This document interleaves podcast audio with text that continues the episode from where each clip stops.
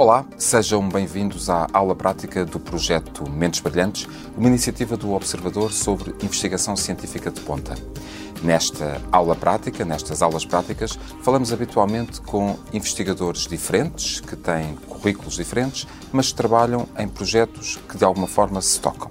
Hoje vamos falar sobre imunoterapia e nesta conversa, que estamos a gravar em vídeo e que vamos gravar também e que gravamos também em áudio e que será depois disponibilizado quer em podcast, quer na Rádio Observador, eh, tenho comigo o investigador João Barata, é investigador do Instituto de Medicina Molecular João Lobantunes, licenciado em Biologia, com um doutoramento em Biomedicina pela Universidade do Porto.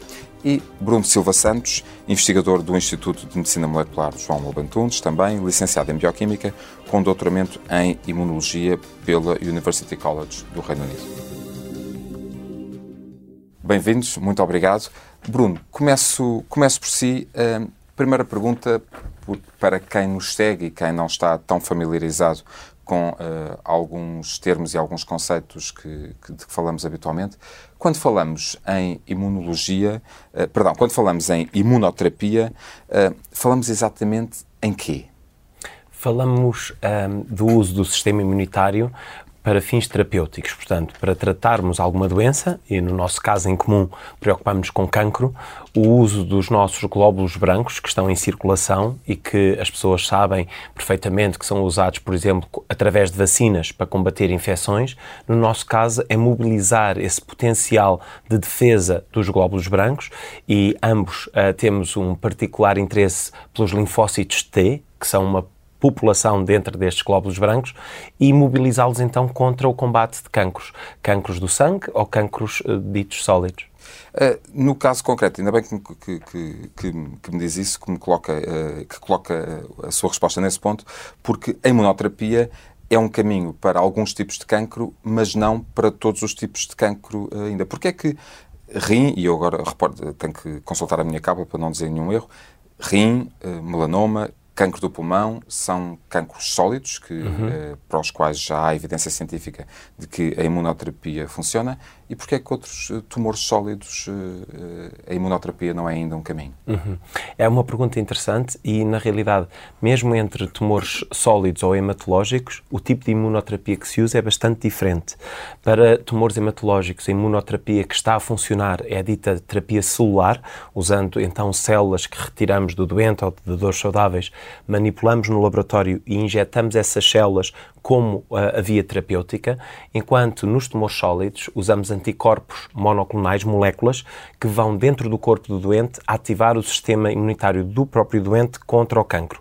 E nesse caso, o que é essencial para que esta estratégia funcione dos tumores sólidos é que o cancro seja visível às células imunitárias. E a diferença entre estes vários tipos de cancro é a sua visibilidade. O cancro do pulmão e o melanoma são tumores muito fáceis de ver porque são induzidos por carcinogénios muito potentes, como a radiação ultravioleta ou o fumo do tabaco, ou o tabaco, os ingredientes do tabaco, e isso faz com que eh, induzam muitas mutações nos nossos genes, que são as causas do cancro, e por isso tornam-se visíveis ao sistema imunitário que detecta essas aberrações. Outros tumores são muitíssimo difíceis de ver por este modo. Como, como é o caso de, e, e, no por caso exemplo, dos cancros, pâncreas. E no caso dos cancros de sangue, aí já falamos de terapia celular, falamos Exato. de abordagens. Exatamente, diferentes. porque os cancros de sangue normalmente têm muito poucas mutações em comparação com os tumores sólidos, têm mutações em poucos genes, mas muito potentes, que induzem estes cancros do sangue, e portanto para o sistema imunitário é difícil uh, identificá-los dessa forma. Precisamos de mobilizá-los de uma forma distinta. Bruno, há cerca de 25 anos, se eu fiz as contas bem quando preparava esta entrevista, quando fez o seu doutoramento em imunologia, uh, imunoterapia para combate ao cancro ainda era uma realidade muito... Não era uma realidade, era quase uma, um palavrão. eu fiz realmente o doutoramento onde eu uh, fiz o trabalho, foi no Cancer Research UK, que era o maior instituto de cancro do Reino Unido dedicado então à investigação no cancro, e todos os colegas uh, olhavam para nós imunologistas como aves raras que tinham uma fé quase inexplicável no potencial do sistema imunitário em combater o cancro. Toda a gente, na, nessa altura, estava focada nas chamadas terapias-alvo. Aliás, o, o diretor do nosso instituto recebeu o Prémio Nobel pela identificação de mediadores do ciclo celular, que eram alvos potenciais para impedir a proliferação descontrolada destes tumores, e por isso achar que o sistema imunitário aqui ia fazer o trabalho era realmente quase blasfémia. Uh, foi muito trabalho, não meu diretamente, mas da comunidade, para tornar a imunoterapia, passados uns 15 anos, uma realidade clínica uh, incontornável. Uh, João Barata, no Instituto de Medicina Molecular, dirige o Laboratório de Sinalização em Cancro. Um, e o cancro é uh, um objeto de estudo seu uh, há muito tempo. Uh, no entanto, a imunoterapia não é a sua área de especialização, só que perante as potencialidades todas que tem e, e, e, que, e, o que o Bruno Silva Santos acabou de escrever e a forma como a coisa evoluiu nos últimos anos é, é paradigma disso. E, portanto, a imunoterapia abre caminhos até aqui Uh, não trilhados no combate uh, um, a outros tipos de cancro e noutras, noutras abordagens. Um, o que é que agora é possível, uh, no caso concreto do cancro do pulmão, que é aquele sobre o qual o, o, o João Barata tem trabalhado, o que é que, que, caminhos novos se abrem agora e o que é que é possível fazer agora, no, e, e, usando o seu trabalho como, como exemplo, que não se podia fazer há 10 ou 15 anos? Como o Bruno disse, a imunoterapia veio, veio alterar o, o panorama terapêutico uh, em, em, em, diferentes tipos de cancro e o cancro do pulmão é um, é um exemplo paradigmático, não é? Um, uh, eh, é interessante que tenha falado que eu, que eu trabalho num laboratório de uh, transdução de sinal, não é um palavrão, mas em cancro, mas de facto em, em, cancro do pulmão as duas, digamos, as duas estratégias terapêuticas que alteraram substancialmente a maneira de tratar uh, for, foram a imunoterapia e foram uh, uh, terapias dirigidas usando inibidores farmacológicos de, desta coisa esquisita de que estava a falar, de, das vias de transdução de sinal, mas que são extremamente importantes para que o cancro progrida. E, portanto, essas duas estratégias, que eu argumentaria, aliás, se calhar o futuro passa pela combinação das duas. Uhum. O presente já passa em grande medida, mas o futuro certamente. Por estratégias que combinem imunoterapia com terapêuticas dirigidas contra determinadas moléculas-alvo no próprio... Terapias-alvo? As terapias-alvo, precisamente, na própria célula tumoral. Essa, essa, combinação, se for feita de forma racional e inteligente, tem um potencial bastante grande, eh, eu acredito.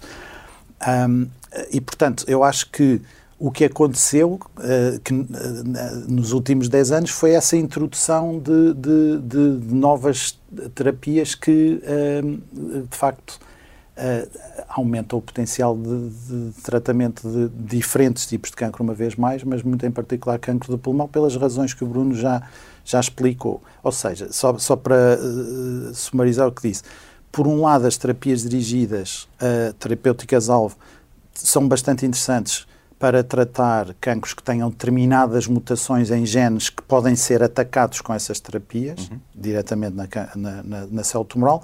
Por outro lado, a imunoterapia tem o potencial de exacerbar a resposta imune contra o, contra o, o, o tumor e, portanto, uh, veio trazer essa nova, essa, essa lufada de ar novo, não é? E, no, no tratamento de uma doença bastante complicada. E quando falamos em, em uh, imunoterapia, portanto, as, as coisas têm avançado rapidamente, a ciência tem avançado rapidamente uh, nos, últimos, nos últimos anos, como descreveram, e poderemos, se calhar, em breve, eh, entrar num paradigma diferente, que é o da imunoterapia universal, que, no fundo, uhum. é, eh, é, tem sido o foco do seu trabalho uhum. e com este projeto em particular que, que, eh, de, que, de que falaremos hoje e de que estamos a falar hoje. Um, ehm, o que, é, o que lhe pergunto é, o que é isto da imunoterapia universal? Falando agora um pouco para, para, com alguma linguagem que eventualmente será familiar para, para pacientes e, e cuidadores uhum. um, de, de, pacientes com cancro, quando se fala da, da imunoterapia, fala-se naturalmente da possibilidade de rejeição uhum. uh, por parte das células, seja autotransplante no caso de, de alguns tipos de tumor ou uh, um, um autotransplante.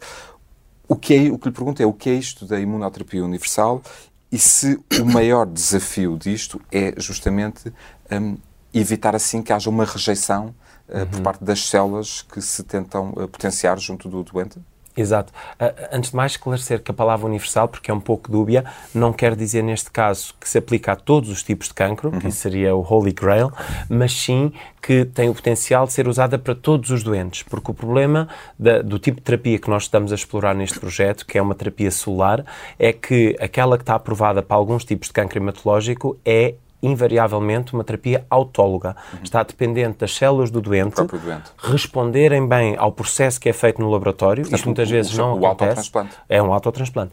E o problema é que o procedimento que estamos a falar de pelo menos duas semanas em laboratório requer que as células do doente estejam com um grau de fitness, de capacidade proliferativa e de serem transformadas para depois serem usadas para tratamento, que muitas vezes os doentes que chegam a essa fase já muito tratados com quimioterapia, terapêuticas, alvo, etc., todas as vias que foram necessárias para conter o tumor e manter o doente vivo até aquele ponto, podem impedir que o produto imunoterapêutico seja de facto viável. E então a grande solução para isto é não estarmos dependentes das células do doente, é podermos usar bancos de células universais, isto é, perante o tipo de, de, de, sangue que a pessoa tem, naturalmente vamos maximizar a possibilidade de, do, do, do sangue um, ser realmente aceite, mas o, o truque aqui que está por detrás é usarmos células imunitárias, que são as que nós estamos a estudar, que elas próprias não rejeitem o corpo do doente. Porque o problema é que, neste momento, as células que são mais usadas nesta terapia solar são altamente sensíveis a diferenças entre as várias pessoas. São as células que rejeitam, por exemplo, um rim. Se eu der o meu rim ao, ao Paulo, não sendo nós relacionados, seria uma grande coincidência o Paulo não destruir não imediatamente o meu rim. Um, e por isso, quando nós fazemos um transplante entre pessoas diferentes, um, um, precisamos de ver a, similitu, a similaridade entre essas pessoas, que está codificada num genes muito importantes de histocompatibilidade. E, portanto, aqui o truque é usarmos células que não olham para as diferenças entre pessoas e que são, nesse sentido, mais possíveis de ser usados universalmente. E essas células são as famosas, famosas para si, na, na preparação que eu fiz, se calhar, eh, são as gama-delta, os gama-delta, gama-delta, que têm essa particularidade de olhar apenas para o que é comum e não, e para, não o que é, para o que é diferente. Exatamente. Porque uh, as outras células, que se chamam alfabeta, nomes gregos que só dificultam uh, a compreensão destas terminologias, mas as tais alfabeta são realmente muito específicas para a pessoa que as gerou. E quando são injetadas numa pessoa diferente, que tem estes genes de histocompatibilidade diferentes, que herdou da sua própria família, vão induzir a rejeição. E no caso das gama-delta, não. Elas não, não, não se ligam de todas estas moléculas, são diferentes e, portanto, são completamente hum, cegas às diferenças que há entre pessoas. E isso permite-nos usá-las de forma segura entre pessoas diferentes. Ah, eu, eu, tinha uma questão preparada para si, usando uma expressão que o, que o, que o próprio Bruno ah, usou. Eh, perguntava-lhe, se, ou perguntaria, se um, antes de uma terapia universal que dê para todos os tipos uhum. de cancro, isto é o mais perto possível desse Holy Grail, desse santo grau, de haver a possibilidade de, de, desenvolver uma imunoterapia recorrendo aos tais linfócitos, linfócitos C gama-delta, uh, que permite haver, permitiria haver um banco de células a que se uhum. poderia recorrer. Uhum. Isso é o mais perto possível que poderíamos chegar? Uh, do ponto de vista, lá está, realmente são dois desafios muito grandes. Acho que o desafio de tornarmos universal uh, neste sentido, de banco de células em que vamos dar para um tipo, uh, mesmo assim podemos fazer uma personalização um bocadinho maior, porque podemos ter sangue de dadores saudáveis que representam, por exemplo, etnias diferentes. Uhum, uhum. e, portanto, vamos, mesmo assim, focar-nos em grupos que são mais homogéneos. Mas aqui o truque realmente é termos um banco de células, células que foram produzidas maciçamente, portanto, temos um número suficiente para tratar qualquer doente que surja, temos um sítio onde ir buscar células para tratar esse doente.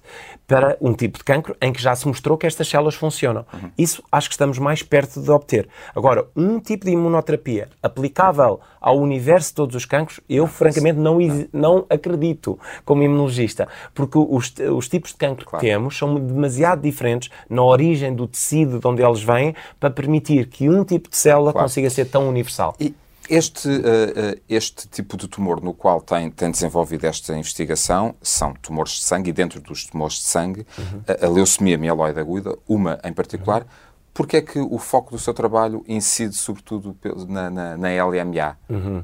Porque, é, para já, é uma doença muito agressiva, para o qual temos poucas alternativas, ou seja, a quimioterapia resulta inicialmente e controla o tumor, mas quando o doente tem uma recaída e há uma recidiva do tumor, aí não temos alternativa. E, portanto, o nosso objetivo foi dar uma alternativa quando a quimioterapia deixa de funcionar que passa a funcionar nesta doença tão agressiva e que um, uh, tira tantas vidas. E, portanto, aqui o nosso grande objetivo é tornarmos uh, esta leucemia mieloide aguda visível às nossas células gama-delta, de forma a que elas consigam reconhecê-las e erradicá-las de forma eficaz. João Barata, as leucemias são também uh, o seu objeto de estudo uh, de há muitos anos a, a, esta parte, sobretudo a forma como elas, como elas evoluem.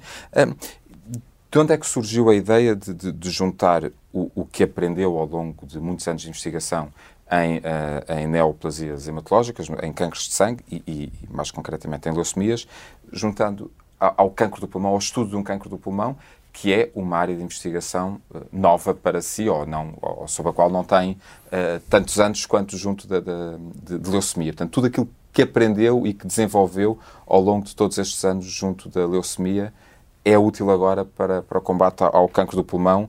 Como é que isto se junta? Uh, de, Deixa-me só acrescentar uma coisa antes, antes de responder a essa pergunta ao, ao, ao que o Bruno disse, porque terapia, este tipo de, de, de imunoterapia uh, em, que, em, que se faz, em que se faz uso de uma célula do sistema imune e é transplantada para um, para um doente, o que o Bruno está a fazer, que é interessantíssimo e motivo de orgulho no próprio Instituto e acho que para o país. Uh, obviamente, aquilo que ele diz de, de, da dificuldade em, em, ser uma terapia universal uh, começa logo num, num aspecto que tem a ver com precisamente o tipo de cancro que ele está a estudar. Não é, não é por acaso que ele escolheu uma leucemia e não um tumor sólido para começar com este uhum. tipo de estratégia, uhum. porque, como ele também já referiu, a terapia celular adotiva funciona muitíssimo melhor até ver, há, uma, há muita investigação na área a tentar arranjar maneiras de melhorar a eficácia deste tipo de estratégia em tumores sólidos, mas não funciona bem em tumores, sólidos. sólidos. E, portanto, logo isso uh, cria um travão uh, uh, à, implementação dessa ideia de uma terapia universal, no, no sentido que o Paulo estava a dar uh, e, originalmente. E mesmo, e mesmo dentro dos, dos, tumores de sangue, aquilo que comumente chamamos de leucemia é um é altissimamente são, são dezenas de doenças completamente. Pronto, estamos, estamos a falar de muitas variações. Precisamente. Uh, aliás, o, o, Bruno tem este projeto focado em leucemia mieloide aguda. Nós, a maior parte do que, do que, fazemos no laboratório é em leucemia linfoblástica, linfoblástica, aguda, que é uma doença também agressiva, felizmente mais tratável que a, do que a leucemia mieloide aguda. Uh, mas lá está, um... mas é, é, é uma, é, na prática é uma doença diferente e altamente heterogénea e, também. E, e, quer uma quer outra tem uh, o, os prognósticos delas de, atualmente ou perante aquilo que chegou ao mercado nos últimos e que, que houve desenvolvimento nos últimos 20 anos, uh, 20, 30 anos, é bastante de, diferente claro uh, com, com claro aquilo que tudo que tem, claro que, tem, que, que, tem surgido.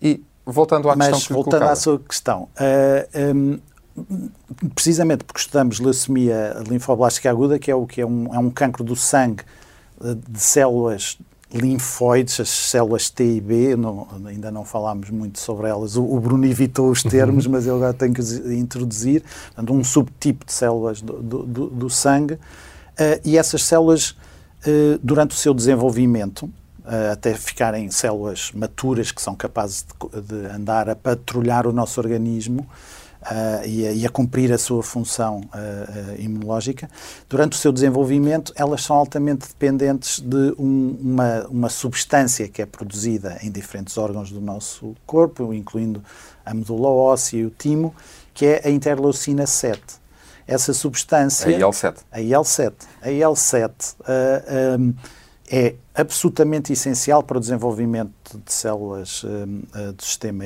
imune, de, de, células tais, os linfócitos T e B.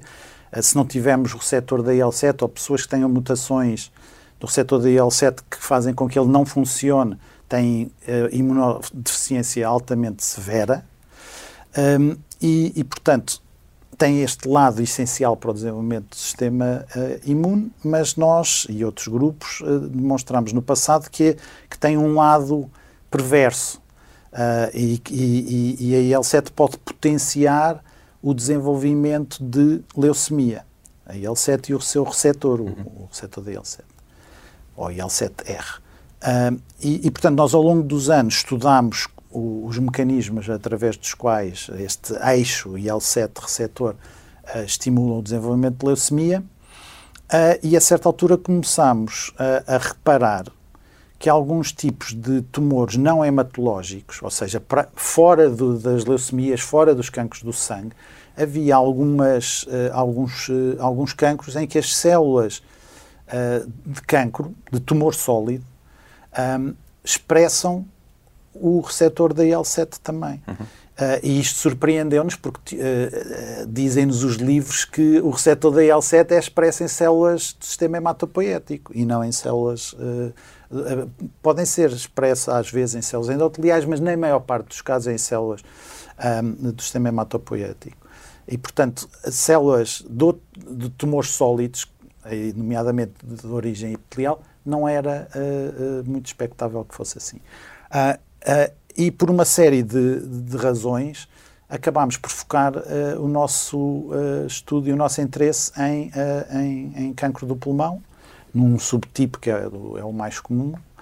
Um, porquê? Porque vimos duas ou três coisas. Uma é que eles expressam muito receptor da IL-7, mais do que seria de esperar, e depois essa expressão parece estar associada a, potencialmente a resistência à imunoterapia, precisamente o tema da nossa conversa. Uhum. Uh, e, e, portanto, é isso que andamos, a, a, no fundo, a explorar neste, neste Se tudo correr bem, poderá a, a, investigação que estão a fazer poderá abrir dezenas de portas e outras linhas de investigação no futuro que se possa vir a desenvolver, porque no fundo estamos a falar de ciência fundamental, que é aquilo que, que, que o João Barata está, uh, que está a desenvolver.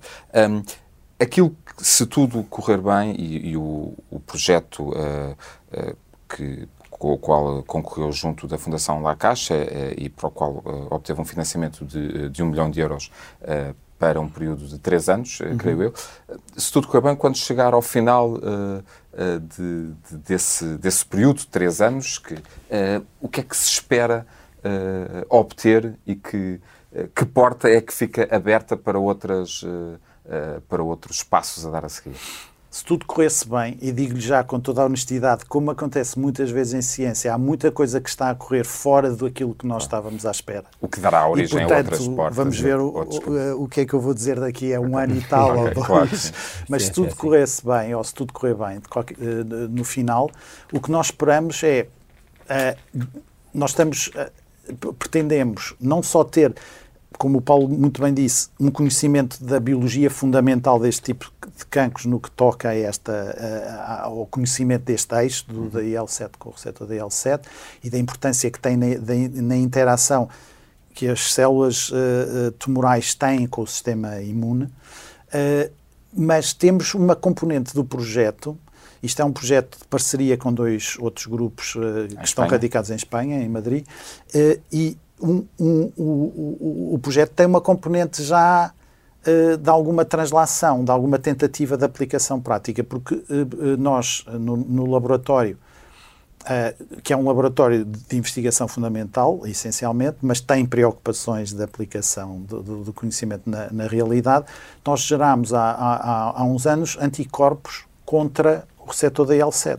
Ou seja, é outro, no fundo é outro tipo de imunoterapia uhum, de que uhum. não falámos até agora, que é o uso de, daquilo que são chamados biológicos, agentes biológicos, para atacar o, o, o tumor diretamente. Eh, e, portanto, desenvolvemos anticorpos contra o, o, o receptor da, da IL-7, que agora estamos a tentar sofisticar, se é, se é que esta palavra existe, eh, mas a fazer aqui alguma engenharia para que eles uh, reconheçam melhor o receptor da IL-7 num contexto de cancro do, do pulmão. Bruno, uh, nós já tivemos, eu também já tinha tido a oportunidade de conversar com o João Barata. No caso do Bruno, conversámos há, há, há, cerca de dois anos e eu recordo-me ter dito na altura, e, e nas, nos apontamentos que consultei para preparar esta nossa conversa, que se tudo corresse bem, em três anos poderiam uh, pedir autorização para dar início a ensaios clínicos uhum. em humanos. Como é que as coisas estão? Entretanto, não passaram ainda três anos, passaram só dois. Dois anos depois dessa nossa última conversa, como é que as coisas estão? Estão a correr bem, felizmente, porque, uh, na verdade, este projeto tenta fazer uma versão 2.0 das células que nós estudamos há mais de 10 anos. E a boa notícia é que as células versão 1.0 já estão em ensaios clínicos uhum. e, portanto, vamos ter resultados que são expectáveis uh, a meados do próximo ano sobre a segurança e até alguma atividade terapêutica.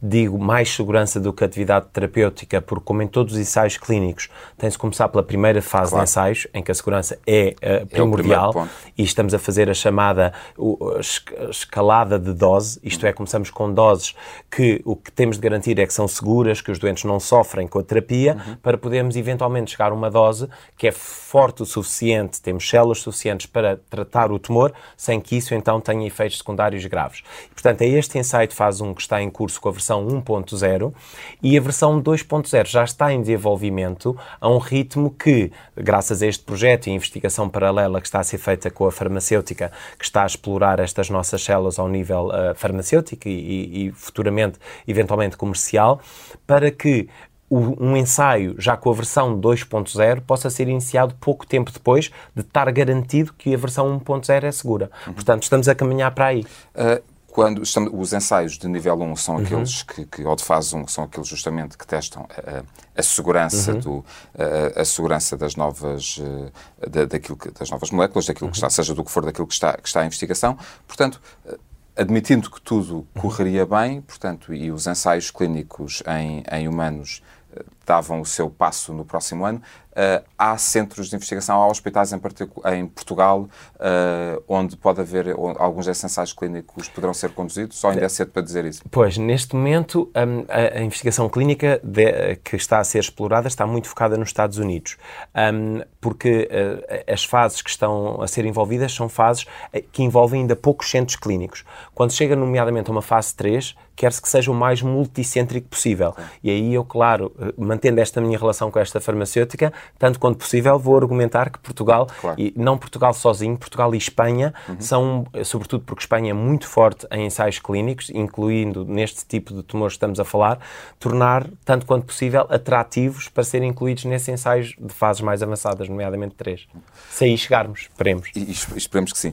Uh, Bruno Silva Santos, João Barata, uh, o, o o, a investigação uh, que, estão, que estão a desenvolver e para a qual uh, submeteram candidaturas junto da, da Fundação La Caixa, ambos uh, obtiveram um financiamento de, de, um milhão de euros.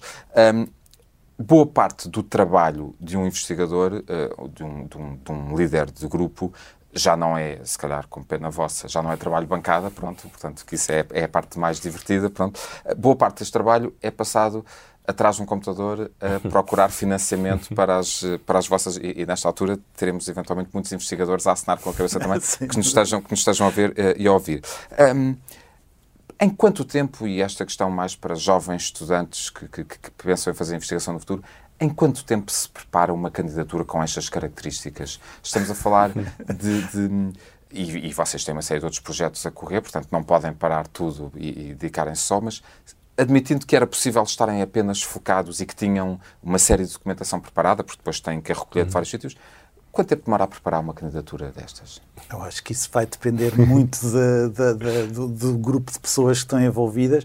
É preciso ter em conta que as candidaturas podem ser como as nossas em parceria ou podem ser individuais, consórcios. Uhum e, portanto, isso altera as coisas, como é óbvio. Em consórcio é muito, demora muito mais tempo, muito mais. Eh, naturalmente uh, leva mais tempo e tem que se articular uh, as coisas muito melhor e, portanto, é, é, preciso mais, mais tempo. Eu, eu, eu, eu preferia, por eu, pudor, não dizer. Porque... Eu posso responder só com base no que está a acontecer neste momento, ou seja, a, a próxima call para candidaturas a projetos La Caixa fecha a 16 de novembro e eu comecei a escrever há dois dias, portanto é bom que em um mês esteja pronto. Mas isso sou eu com 17 anos de experiência a escrever projetos. Portanto, para os jovens que uh, eventualmente vão trilhar este, este caminho, posso dizer que um projeto que hoje em dia demora cerca de um mês a escrever, quando comecei demoraria um, pelo menos o dobro. o dobro. Pelo menos o dobro. Um, mas lá está, a grande questão é que o Paulo referiu, é qual é o grau de exclusividade que claro. nós conseguimos dar a esta escrita no nosso dia a dia. Claro, claro. Porque neste mesmo momento que eu tenho um mês para escrever o projeto La Caixa, estou a ensinar os meus alunos de medicina na estão, faculdade. Continuam, continuam a, a, dar aulas a equipa, e a gerir e tudo mais. Portanto, mas sim, mas um mês é o mínimo, eu diria, o eu mínimo dos é mínimos. aconselhável. Exato. Bruno Silva Santos, João Barata, eu quero agradecer a vossa disponibilidade e a vossa generosidade por terem partilhado com os nossos ouvintes e quem nos está a ver, a seguir em vídeo, uh, um pouco dos desafios de, da imunoterapia e, neste caso concreto, uh, da, da, da, forma como pode ser aplicada aos trabalhos que estão a desenvolver, neste caso, na luta contra o cancro. Esta foi mais uma aula prática do, da iniciativa Mentes Brilhantes, do Observador, sobre investigação científica de ponta. Até à próxima.